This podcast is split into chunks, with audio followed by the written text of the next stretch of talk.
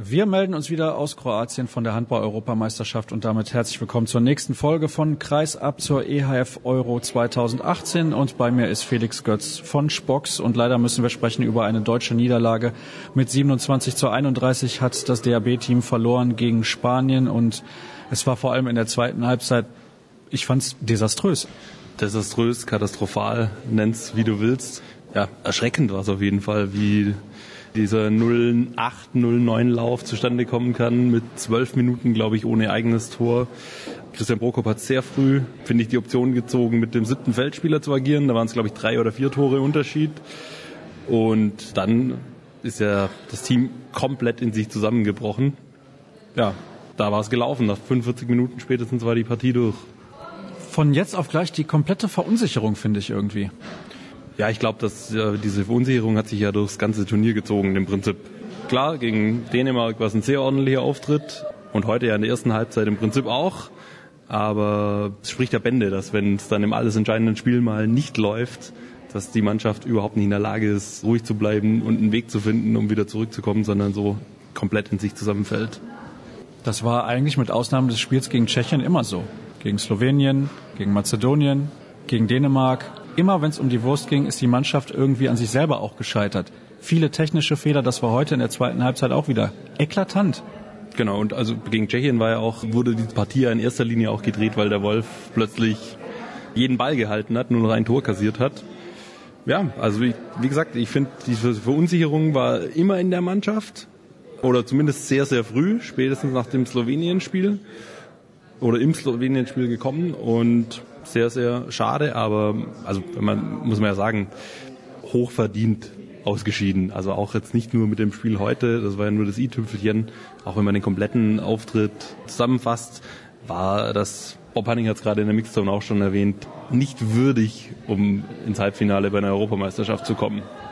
Dabei hat die deutsche Mannschaft heute in der ersten Halbzeit aus meiner Sicht, auch wenn sie mit 13 zu 14 in die Halbzeit gegangen ist, die Partie im Griff gehabt. Hört sich ein bisschen kurios an, aber das war zumindest mein Gefühl oben von der Tribüne. Hatte den spanischen Rückraum komplett im Griff, würde ich sagen. Hatte große Probleme mit Aguinagalde am Kreis. Hat dann aber selber eben den einen oder anderen einfachen Wurf liegen lassen. Ein paar Chancen zu viel vergeben. Und auch wieder eine Parallele zu einigen anderen Spielen. Dann es eben nicht geschafft, als es möglich war, mal auf zwei, drei Tore wegzugehen, haben es eben nicht gepackt. Und das war in den Spielen zuvor ja auch schon teilweise so. Wir haben jetzt eben die Verunsicherung schon angesprochen. Sinnbildlich dafür steht ja mehr oder weniger Uwe Gensheimer im Verlauf des Turniers gegen Montenegro. Ein Gegner, der die Klasse einfach nicht hat. Lief es alles wunderbar. Neun von zehn hat er da getroffen und dann wurde er immer schlechter. Aber auch die Mannschaft war natürlich verunsichert.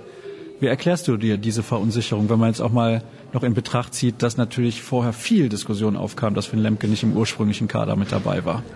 Also gut, für die Verunsicherung jetzt das Thema Finn Lemke hinzuzuziehen, das ist mir ein bisschen zu einfach, aber ich hatte schon ähm, am Anfang des Turniers den Eindruck persönlich, dass Christian Prokop zu viel, zu schnell, mitunter zu wild gewechselt hat und auch Leute, die quasi nach dem ersten Fehler sofort sich auf der Bank wieder gefunden haben.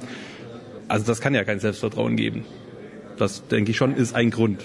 Ein weiterer Grund ist womöglich, dass er es nicht geschafft hat, der Mannschaft einen Plan B an die Hand zu geben, wenn Plan A nicht funktioniert. Hatte ich zumindest den Eindruck. Jetzt braucht er einen Plan C. Nächstes Jahr haben wir eine Heim-WM. Und da gibt's große Ziele. Also da sollte es mindestens das Halbfinale sein, dass man dann in Hamburg austragen würde, bevor es für ein eventuelles Finale nach Dänemark geht. Aber da muss was passieren in der Mannschaft. Da muss einiges passieren in der Mannschaft, aber der Bundestrainer hat auch gerade schon gesagt, dass er sehr viel lernen konnte aus dem Turnier und das muss er auch, denke ich. Und ja, also ich würde jetzt nicht, es lief jetzt echt schlecht und er hat, glaube ich, einige Fehler gemacht, äh, Christian Brokop, aber ich traue ihm auf jeden Fall zu, aus den Fehlern zu lernen und dann im Laufe dieses Jahres zusammen mit der Truppe sich so vorzubereiten, dass man bei der Heim-WM eine absolut vernünftige Rolle spielen kann. Glaubst du, da wird jetzt relativ schnell Ruhe einkehren? Na gut, ein paar Tage wird jetzt äh, schon noch das Rauschen im Blätterhalde zu hören sein. Aber ich gehe davon aus, dass das nicht sehr lange sein wird. Ich denke, die Verantwortlichen müssen jetzt ein paar Tage, vielleicht zwei, drei Wochen auch geduldig bleiben, ruhig bleiben und dann, äh, es wird sich auch widerlegen, da bin ich mir ganz sicher. Du würdest also nicht sagen, das war jetzt so enttäuschend als Europameister, ich glaube am Ende auf Platz 9 zu landen, auch mit den gezeigten Leistungen. So können wir nicht in der Heim-WM gehen. Meinst du jetzt, dass äh, es zur Debatte steht, dass es einen Trainerwechsel geben könnte? Ich würde keinen Trainerwechsel vornehmen, aber das wird sicherlich diskutiert werden. Ja, ich glaube nicht, dass es innerhalb des DHWs zur Debatte steht. Dann bin ich beruhigt. Felix, ich danke dir recht herzlich. Wir werden vielleicht im Laufe des Turniers nochmal miteinander sprechen. Ein paar Spiele stehen ja noch an und wir kennen ja mittlerweile auch die Halbfinalbegegnungen. Die Franzosen werden spielen gegen die Spanier und sind, glaube ich, der haushoher Favorit. Und die andere Begegnung lautet Dänemark gegen Schweden. Auch da gibt es einen Favoriten, den Olympiasieger. Und dann gibt es vielleicht ein Finale, Olympiasieger gegen Weltmeister. Also viel mehr können wir uns eigentlich nicht wünschen bei dieser EM hier in Kroatien. Dann soll es das zunächst gewesen sein. Jetzt gibt es noch ein paar Stimmen aus der Mixed Zone. Ich habe gesprochen unter anderem mit Patrick Götzky, mit Silvio Heinevetter und dann nach der Pressekonferenz noch kurz mit Christian Prokop. Und es gibt auch noch Stimmen von anderen Beteiligten, nämlich vom tschechischen Trainer Daniel Kubesch und vom dänischen Linksaußen Kaspar Mortensen. Alle weiteren Informationen gibt es wie immer bei facebook.com slash kreisab, bei Twitter at kreisab.de sowie bei Instagram unter dem Hashtag Kreisab. Patrick Grötzky ist bei mir nach der 27-31 Niederlage heute gegen Spanien. Da muss ich erstmal durchatmen, bin ich ganz ehrlich, weil ihr habt so viel Potenzial in dieser Mannschaft. Warum konntet ihr das in der zweiten Halbzeit insbesondere nicht auf die Platte bringen? Ja, das ist eine gute Frage. Ich finde, wir haben ein gutes Spiel bis dahin gemacht, müssen eigentlich, finde ich, sogar vorne liegen zur Halbzeit nach den Chancen, die wir auch, die wir auch frei hatten ja, machen dann in der Anzahl so viele Fehler in so kurzer Zeit, wie es auf so einem Niveau natürlich niemals passieren darf. Und dann kann man kein äh, Spiel bei einer Europameisterschaft überhaupt gewinnen. Irgendwie schien die Lockerheit weg zu sein. Immer wenn ihr während des Turniers die Möglichkeit hattet, befreit aufzuspielen, hat das ganz gut geklappt. Und wenn die Phase kam, ja, wo es drauf ankam, war die Lockerheit weg. Oder wie siehst du das als Spieler? Ja, so eine gewisse Lockerheit kriegt man ja natürlich nur ähm, über Erfolgserlebnisse. Und jeder Einzelne ist da irgendwie so ein bisschen klar mit, mit sich selbst und äh, ja, das kann man schon so sagen, dass nicht äh, sehr viele Spieler diese Lockerheit äh, im, im Turnier bekommen haben. Das hat man dann heute, glaube ich, dann auch in der zweiten Halbzeit gesehen. Am Ende steht jetzt, glaube ich, dann der neunte Platz zu Buche. Das ist zu wenig, wenn wir ehrlich sind. Ja, ob jetzt, ob jetzt neunter, siebter, sechster. Das Entscheidende ist, dass wir das Halbfinale verpasst haben. Und das äh, haben wir uns sicher anders vorgestellt. Dankeschön. Silvio Heinevetter ist bei mir. Heine, was ist passiert in der zweiten Halbzeit? Da gab es ja einen richtigen Einbruch eurer Mannschaft. Ja, das stimmt. Wir spielen, glaube ich, bis zum 15-15 gut mit. Verpassen es vielleicht, ein paar Tore mehr zu machen. Kriegen auch teilweise zu einfache Tore über den Kreis. Und ja, dann kommt, wie ich gerade gehört habe, ein 8-0-Lauf. Ja, das, dann musst du hinten aufmachen, dann musst du alles probieren. Dann musst du äh, in äh, eine offensive Deckung gehen und dann ist klar, dass du dann noch mehr freie Bälle kriegst. Und ja, du musst Risiko spielen, alles oder nichts. Wenn alles klappt, vielleicht hast du noch eine Chance. Und so wie es heute war, ja, ich glaube, hättest du noch drei Stunden spielen können. Korrigiere mich, wenn ich das falsch sehe, aber Spanien hat keine herausragende Leistung gebracht, finde ich zumindest. Oder siehst du das anders? Sehe ich genauso. Aber mit dem Unterschied, dass die Spanier kaum äh, Fehler gemacht haben. Kaum technische Fehler. Die kannst du an der Hand abzählen, glaube ich, über das ganze Spiel. Und ja, wir haben halt viel zu viele Fehler gemacht, haben sie eingeladen. Wenn ich mich nur an diese drei freien Würfe aufs Tor erinnere, also aufs leere Tor, dann ja, da vertändeln wir, den, vertändeln wir den Ball einfach. Und, ja. Ihr seid mit großen Vorschusslorbeeren in dieses Turnier gestartet. Viele haben gesprochen vom besten Kader der letzten 20, 30, 40 Jahre. Jetzt habt ihr eure Ziele krachen verpasst. Wie fällt dein Fazit aus?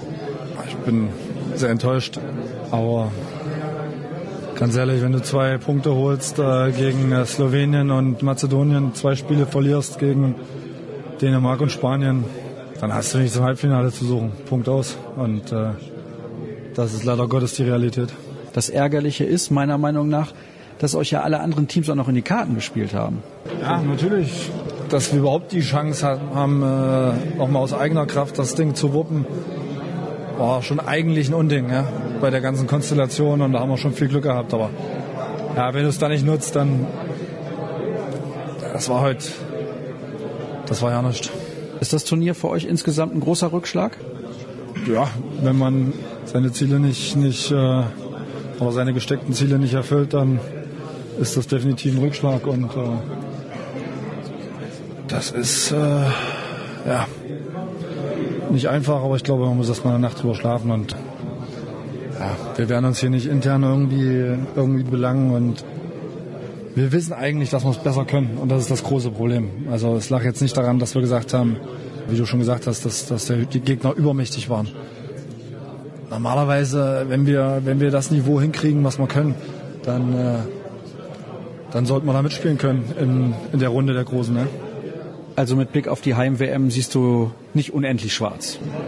Oh, ich denke jetzt gerade erstmal über den Weg in die Kabine nach und nicht mehr. Christian Prokop, der Bundestrainer, hat sich Zeit genommen. Wie lautet dein Kommentar erstmal zum Spiel heute?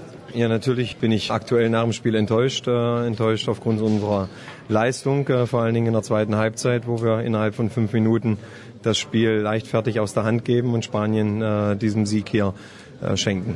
Welche Erklärung hast du so kurz nach der Partie vor allem für die zweite Halbzeit? Ja, eine Erklärung. Das hat man gesehen, dass wir, nachdem wir mit zwei Toren hinten lagen, sehr fahrig und überhastet agiert haben, technische Fehler gemacht haben und dann natürlich nicht mehr Sicherheit ins Spiel bekommen, wenn man vier, fünf Tore hinten liegt. Ich habe mit dem siebten Feldspieler nochmal versucht, dass wir uns ranknabbern, aber äh, auch diese Maßnahme ist verpufft, weil wir dort nochmal drei Würfe aufs leere Tor bekommen, so dass dann nur noch Kampfgeist und Moral gefragt sind, um das Spiel in erträgliche Bahnen dann zu bringen.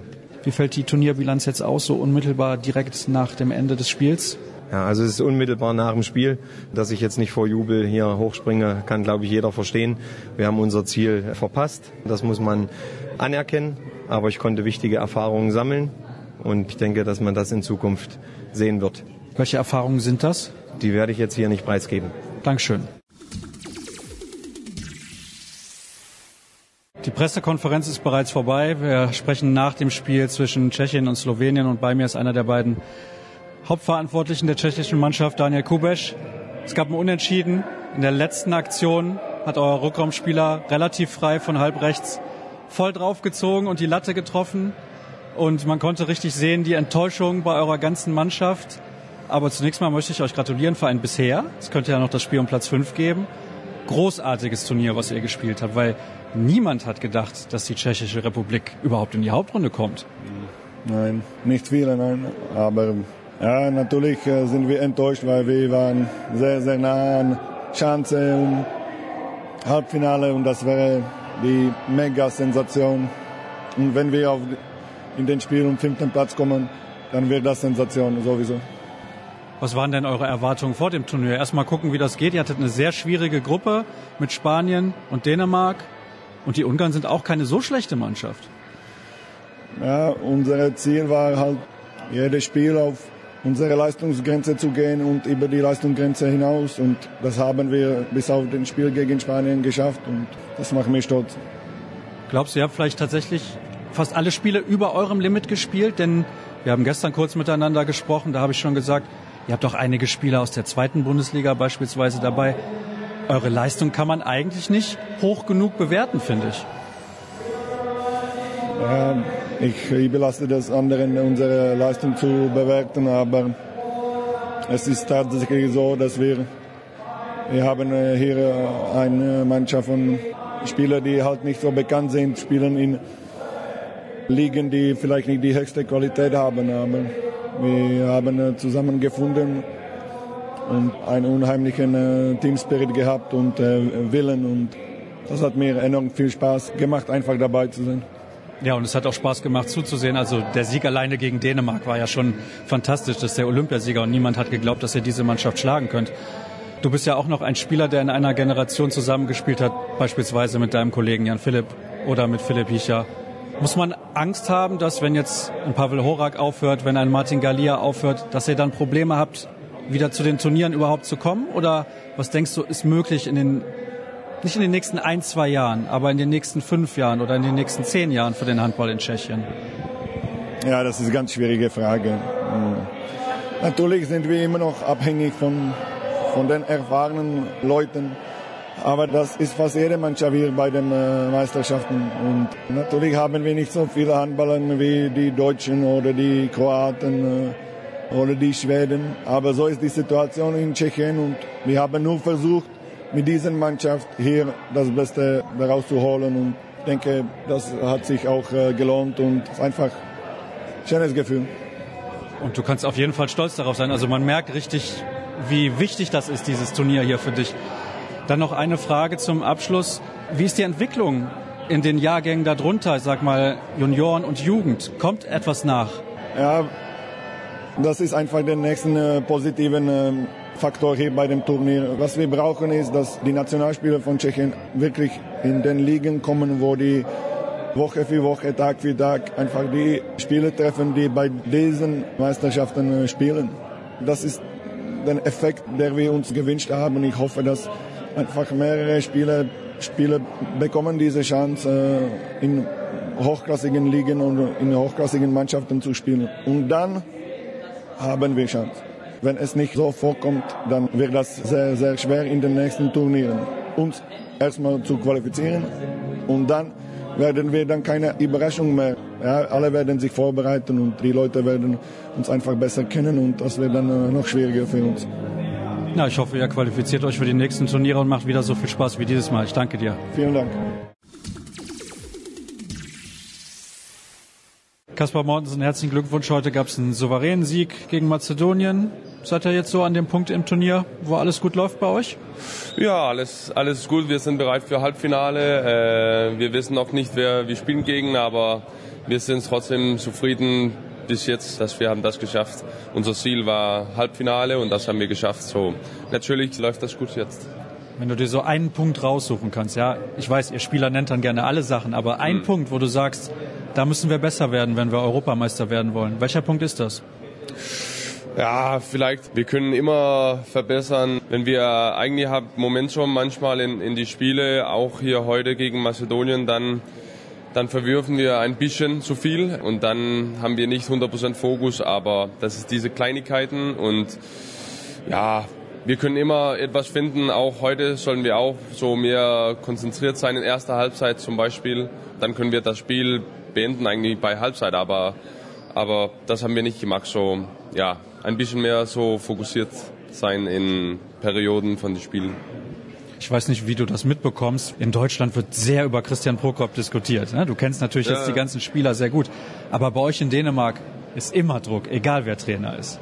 Ja, also wir, wir magen eigentlich auch das Druck von draußen, weil wir wollen immer in Top 4 in Welt sein und das Druck ist eigentlich gewohnt, dass äh, jeder wollen uns sehen in Top 4 jedes Mal und das ist eigentlich positiv, dass das Druck da ist und wenn wir auch gucken auf jede Spieler von unserer Mannschaft, welche Rollen die haben in ganzen Vereinen, in ganzen Europa, dann haben wir auch äh, jeder eine Riesenrolle. So, wir müssen auch Top 4 sein jedes Mal. So, wir, wir magen eigentlich das Druck. Aber nicht nur die anderen Spieler sind gute Spieler. Du bist auch in dieser Saison in einer überragenden Form, würde ich sagen. Ja, danke schön. Es läuft gut im Moment für mich in, in Hannover und, und bin sehr zufrieden da. Hat ein, ein, eine Riesenrolle bekommen von Ortega und hier in der Nationalmannschaft kriege ich auch viele, viele Bälle von meinen überragenden Mitspielern. So, das ist natürlich sehr, sehr schön bis jetzt.